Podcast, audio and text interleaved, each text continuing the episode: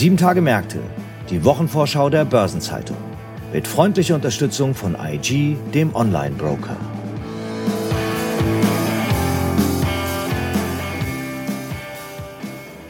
Herzlich willkommen zu einer neuen Episode von Sieben Tage Märkte, der Wochenvorschau der Börsenzeitung. Heute ist Freitag, der 21. April und die anstehende 17. Kalenderwoche hat wieder viele spannende Termine und Ereignisse zu bieten. Heute fokussieren wir uns auf die Zahlenvorlagen zum ersten Quartal von Deutsche Bank und DWS sowie vom BASF, die parallel auch eine Hauptversammlung veranstalten, und der Adler Group, die ihre Jahreszahlen präsentieren wird. Doch einen besonderen Blick werfen wir auf Mercedes-Benz. Dort stehen am Freitag Quartalszahlen an, die mit Spannung erwartet werden. Und wenige Tage später findet dann auch noch deren Aktionärsversammlung statt. Mein Name ist Franz Kongbui, ich bin Redakteur bei der Börsenzeitung und gemeinsam mit meinem Kollegen Joachim Herr, Redakteur in unserem Münchner Korrespondentenbüro, stelle ich Ihnen die Themen und Ereignisse vor, die in der bevorstehenden Woche wichtig werden. Wir beginnen mit der Mercedes-Benz Group und hierzu begrüße ich Joachim Herr, Korrespondent in München. Hallo Joachim. Ja, grüß dich Franz, hallo. Joachim, Mercedes-Benz veröffentlicht, wie erwähnt, am Freitag den Quartalsbericht. Was ist denn von dem Stuttgarter Autohersteller zu erwarten? Nun, die Zahlen für das erste Quartal, die Absatzzahlen besser gesagt, die sind ja schon bekannt und äh, Mercedes-Benz ist da ganz gut ins Jahr gestartet. Der Absatz stieg im ersten Quartal um drei Prozent auf 503.500 Pkw und Vans, also in dem Segment K, Vans für Privatkunden. Also kurz gesagt, mit einem Wachstum ging's ins neue Jahr. Okay, das hört sich schon mal nicht schlecht an. Von BMW gab es ja auch schon Absatzzahlen.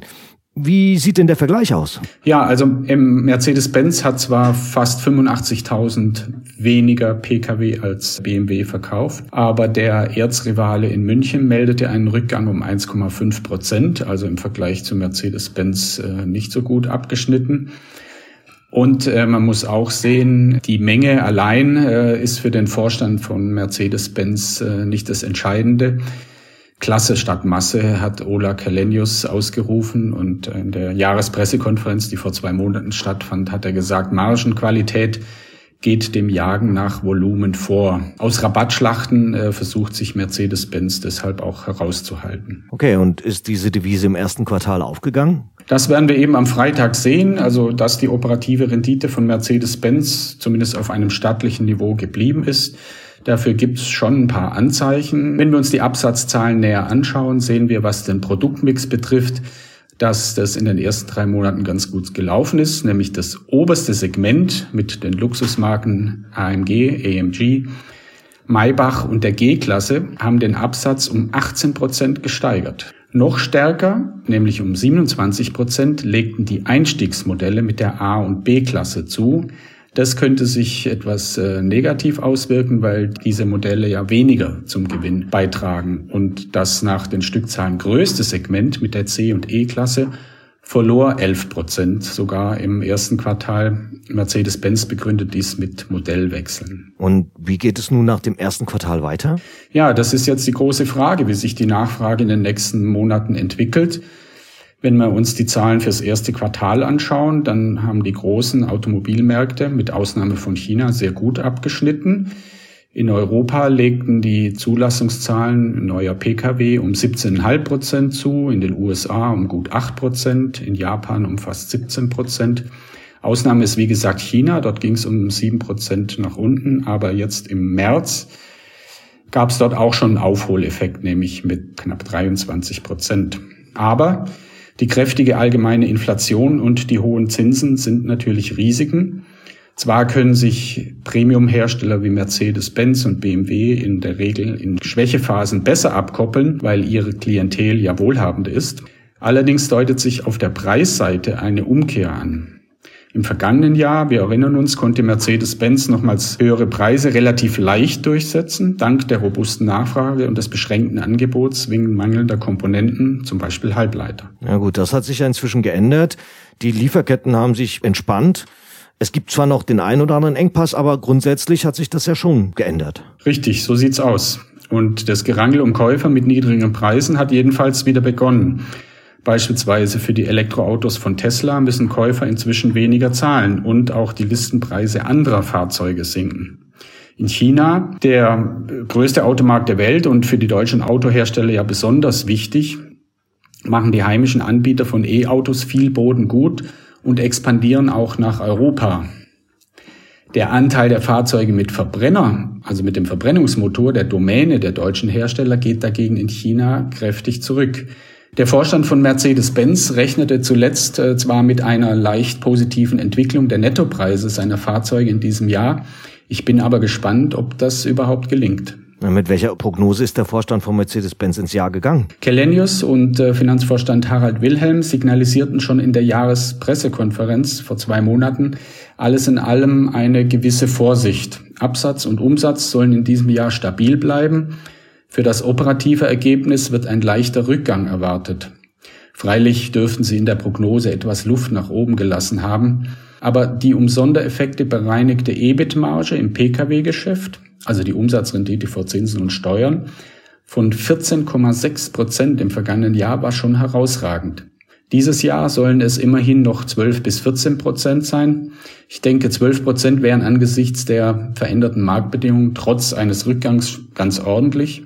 14 Prozent zu erreichen dürfte nicht leicht sein, auch wenn es dem Unternehmen gelingen sollte, die Fixkosten weiter zu senken. Okay, also können wir also gespannt schauen, wie sich die Zahlen übers Jahr entwickeln. Vielen Dank, Joachim, für diesen Überblick über die Themen, die Mercedes-Benz derzeit bewegen. Ich bin auch gespannt, was du dann berichten wirst. Gern, Franz. Bis bald. Darüber hinaus gibt es in der nächsten Woche noch einige weitere spannende Themen und Termine. Am Dienstag veröffentlicht die Adler Group den Jahresbericht 2022, nachdem der High Court in London am 11. April die Restrukturierung von Anleiheschulden des schlingernden Immobilienkonzerns gebilligt hatte. Dabei stehen die Geschäftszahlen selbst eher weniger im Fokus. Da gibt es andere Themen, die die Aufmerksamkeit auf sich ziehen, wie etwa Finanzsituationen, Wohnungsverkäufe und Prüfversuche. Adler will also den Anlass für ein Zwischenfazit zur aktuellen Lage nutzen und beim Stichwort Prüfversuche, dem Geschäftsbericht haftet ohnehin der Makel an, dass er ungeprüft ist. Nach wie vor ist nämlich kein Abschlussprüfer bei Adler an Bord. In der Branche ist jedoch zu hören, dass es Fortschritte bei der sich lange hinziehenden Suche geben soll. Im Übrigen ist die Änderung der Anleihebedingungen nach Firmenangaben am Montag wirksam geworden. Davon betroffen sind sechs Anleihen im Gesamtvolumen von 3,2 Milliarden Euro. Mit seiner Zustimmung zwang Richter Thomas Leach oppositionelle Bondholder, sich der Mehrheit zu beugen. Das operative Geschäft dürfte derweil weitgehend den Erwartungen entsprechen, denn die Wohnungen sind ungeachtet der Adlerturbulenzen bei Mietern gefragt. Für Donnerstag hat BASF zur Hauptversammlung eingeladen und das Chemieunternehmen gehört zu der Minderheit im DAX, die ihre Aktionäre in diesem Jahr wieder zur Präsenz-HV bittet. Die Anteilseigner des Konzerns treffen sich wie vor der Pandemie im Kongresscenter Rosengarten in Mannheim. Außergewöhnliche Tagesordnungspunkte stehen dort nicht auf dem Programm, doch mit der Ertragsmisere in der Chemie und dem Programm zur Kostensenkung bietet sich Stoff für die Generaldebatte. Thematisiert werden wohl auch der mit dem Rückzug aus Russland verbundene Aderlass der Tochtergesellschaft Wintershaldea, sowie die umstrittene Expansionsstrategie der BASF in China. Am Tag der Hauptversammlung legt BASF zudem die ausführlichen Zahlen für das erste Quartal vor. Erste Eckdaten sind ja bereits veröffentlicht und demzufolge hat der Konzern den Absatzrückgang bislang besser verkraftet als im Markt befürchtet. Ebenfalls am Donnerstag informiert die Deutsche Bank ihre Aktionäre über das Abschneiden im ersten Quartal. Analysten rechnen im Konsens mit Erträgen von 7,4 Milliarden Euro, die zinsunabhängigen Kosten setzen die Analysten im Schnitt mit 5,4 Milliarden an. So rechnen sie unter dem Strich mit einem operativen Gewinn von rund 2 Milliarden Euro. Unter Berücksichtigung von 363 Millionen Euro an Risikokosten wird also ein Vorsteuergewinn von rund 1,7 Milliarden Euro erwartet. Die Beobachter gehen damit davon aus, dass sich die Bank im ersten Quartal im Vergleich zum Vorjahr nicht wesentlich verbessern wird. Die Konsensschätzung trifft ziemlich genau das berichtete Ergebnis aus dem Vorjahr. Die Aktie der Deutschen Bank im Zuge der Bankenkrise Ende März auf 8,50 Euro abgerauscht, hatte sich zuletzt wieder erholt und notierte bei über 10 Euro. Am gleichen Tag wie die Deutsche Bank wird auch deren Vermögensverwalter DWS Quartalszahlen vorlegen. Und auch die Aktie der DWS war im Zuge der Bankenkrise im März auf rund 27 Euro abgesackt. Sie konnte diese Verluste jedoch wieder nahezu komplett wettmachen. Aktuell steht das DWS-Papier bei rund 30 Euro. Den Beobachtern zufolge geht es für das Management um CEO Stefan Hobbs derzeit in erster Linie darum, die milliardenschweren Kapitalabflüsse aus dem Vorjahr zu minimieren. Der Analystenkonsens geht jedoch im Schnitt davon aus, dass sich die Nettoabflüsse bis zum Jahresende auf 15,1 Milliarden Euro belaufen werden. Diese würden die Marge belasten, da die Kosten der DWS relativ fix seien. Zudem bleiben die Greenwashing-Vorwürfe gegenüber der DWS ein Thema. In dem Zusammenhang hatte es vor wenigen Tagen auch eine aufsehenerregende Personalie gegeben. Deutsche Bankmanager Karl von Rohr hatte dem Aufsichtsrat mitgeteilt, dass er nach dem vorgesehenen Ende der Vertragslaufzeit am 31. Oktober nicht mehr als Vorstand zur Verfügung stehe. Damit ist er seinem Arbeitgeber zuvorgekommen und hat Fakten geschaffen, bevor sich der Aufsichtsrat der Deutschen Bank mit der Frage nach einer Verlängerung seines Vorstandsvertrags beschäftigen konnte. Zuletzt hatte es Kritik an seiner Rolle als Aufsichtsratsvorsitzender der wegen Greenwashing-Vorwürfen unter Beschuss stehenden Fondtochter DWS gegeben und es hieß, der 57-Jährige habe die DWS darüber informiert, dass er dort auch den Aufsichtsratsvorsitz niederlegen wolle, wenn sein Engagement bei der Deutschen Bank ausläuft. Doch kurz nach der Bekanntgabe seiner Rückzugspläne wurde in einer Ad-Hoc-Mitteilung der DWS verlautbart, Zitat, Gleichzeitig hat die Deutsche Bank ihn gebeten, bei der diesjährigen Hauptversammlung der DWS am 15. Juni erneut für den Aufsichtsrat zu kandidieren und für die volle reguläre Amtszeit Mitglied des Gremiums zu bleiben. Zitat Ende. Zu dieser Personalie wird es am Donnerstag sicher einige Fragen geben. Zum jetzigen Zeitpunkt heißt es jedenfalls, von Rohr wolle seine derzeitige Funktion bis zum Vertragsende ausfüllen. Und über die Nachfolge werde in Kürze informiert. Und was steht in der 17. Kalenderwoche darüber hinaus noch an? Am Montag für die Deutsche Telekom den Future Health Day 2023 zur Digitalisierung des Gesundheitssystems in Deutschland durch. Das Ganze im Vorfeld der Digital Health Messe DMEA in Berlin. In Rostock findet ein Festakt zur Unterzeichnung der strategischen Kooperation zwischen Yara Clean Ammonia und VNG AG statt. Das Stockholmer Friedensforschungsinstitut SIPRI veröffentlicht seinen Bericht zu den weltweiten Militärausgaben. In Luxemburg treffen sich die EU-Außenminister und am Bundesgerichtshof in Karlsruhe wird ein Urteil des Dieselsenats erwartet zur Frage, kann sich die hauseigene Autobank bei der Autofinanzierung alle Schadenersatzansprüche gegen den Hersteller abtreten lassen? Am Dienstag beginnt, wie erwähnt, die DMEA, Europas Leitveranstaltung für Digital Health in Berlin. Sie läuft bis 27. April. Der BGH verhandelt derweil nach EuGH-Vorlage weiter zum Recht auf Vergessenwerden im Internet. In Australien ist Börsenfeiertag anlässlich des Anzac Day. Der wird in Erinnerung an die erste Militäraktion von australischen und neuseeländischen Truppen sowie Soldaten aus Tonga im Ersten Weltkrieg begangen, auch bekannt als die Landung auf Gallipoli. In Stuttgart findet die digitale Weltpremiere der neuen Mercedes-Benz E-Klasse statt. In Brüssel trifft sich der EU-Ministerrat für allgemeine Angelegenheiten, während in Luxemburg der EU-Ministerrat für Landwirtschaft und Fischerei zusammenkommt. Unterdessen führt der Deutsche Apothekerverband DAV in Berlin sein Wirtschaftsforum durch und die ungarische Notenbank informiert über ihren Zinsentscheid. Am Mittwoch stellt die EU-Kommission ihre Überprüfung der Gesetzgebung zur Bekämpfung von Arzneimittelknappheit vor, in Berlin wird das DIW Konjunkturbarometer veröffentlicht und in Schweden steht der Zinsentscheid der dortigen Zentralbank an. Am Donnerstag veröffentlicht der Europäische Automobilverband ACEA Zahlen zu den NFZ-Neuzulassungen für das erste Quartal. Die Bundesagentur für Arbeit präsentiert den Stellenindex BAX für den Monat April. In Dresden publiziert das IFO-Institut den Geschäftsklimaindex für Ostdeutschland. Der Bundesverband mittelständischer Mineralölunternehmen hält eine digitale Pressekonferenz ab zum Thema Energiesystem 2045, Industrie, Verkehr, Haushalte. Und es wird der Zinsentscheid der türkischen Notenbank erwartet. Und zum Wochenabschluss folgt dann der Zinsentscheid der Bank of Japan. Weitere Termine aus Unternehmen, aus Politik und Wirtschaft sowie Updates zu wichtigen Konjunkturindikatoren finden Sie in der Übersicht heute im Finanzmarktkalender der Börsenzeitung oder online unter börsen-zeitung.de slash Finanzmarktkalender. Und dann gibt es in den nächsten Tagen auch ein paar runde Geburtstage zu feiern. 60 Jahre alt wird Commerzbank-Bereichsvorstand Nikolaus Gisbert. Ihren 65. Geburtstag begehen Morris Thompson, früher Aufsichtsratschef der Bremer Greensill Bank, davor CEO von Citigroup in Deutschland und vorher noch Global Head of Investment Banking der Deutschen Bank und Mitglied ihres Group Executive Committee. Dann auch der ehemalige Finanzminister von Luxemburg und jetzige Chef des Rettungsfonds ESM, Pierre Gramegna, Thomas Munz, ehemals Aufsichtsratschef der Stuttgarter Börse sowie Aufsichtsrat der Euwax AG und Vorstand der Vereinigung Baden-Württembergische Wertpapierbörse, Ben van Burden, vormals CEO von Royal Dutch Shell. Und Christopher Liddell, seines Zeichens ehemals Microsoft CEO und dann eine Zeit lang Finanzchef und Vice Chairman von GM.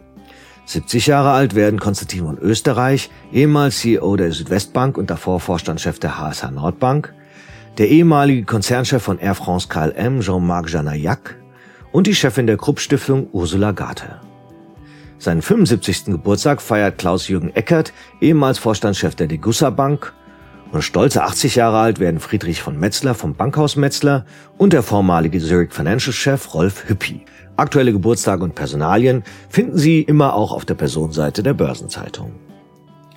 Und ich weiß nicht warum, aber es stehen daneben noch ein Haufen Gedenktage an, die ich alle gar nicht aufzählen kann, daher jetzt nur eine nicht repräsentative Auswahl, in der kommenden Woche finden statt der Mädchen-Zukunftstag, auch Girls Day genannt, der Tag der Erde, der Welttag des Buches und des Urheberrechts, der Internationale Tag des Baums, der Welttag des geistigen Eigentums, der Jahrestag der Nuklearkatastrophe von Tschernobyl sowie der Weltpinguintag.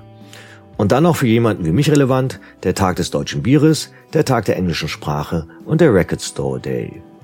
Ein kurzer Blick in die Chroniken zeigt, vor 25 Jahren stimmten Bundestag und einen Tag später der Bundesrat dem Beitritt Deutschlands zur Europäischen Währungsunion zu.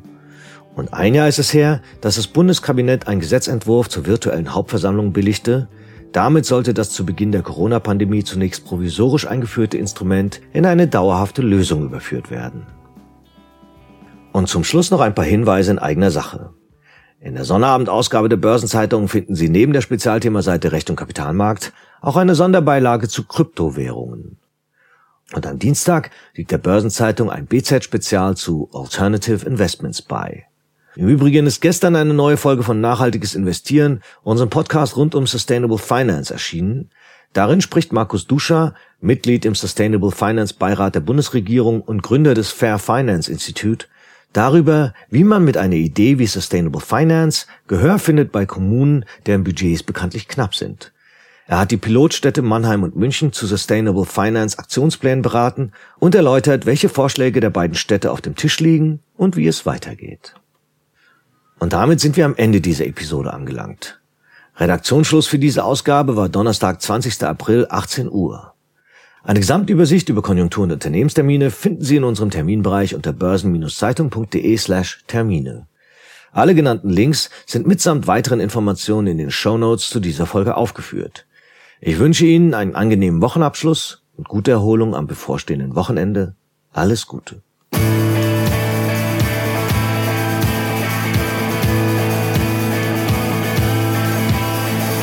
Das war Sieben Tage Märkte die Wochenvorschau der Börsenzeitung. Mit freundlicher Unterstützung von IG, dem Online-Broker.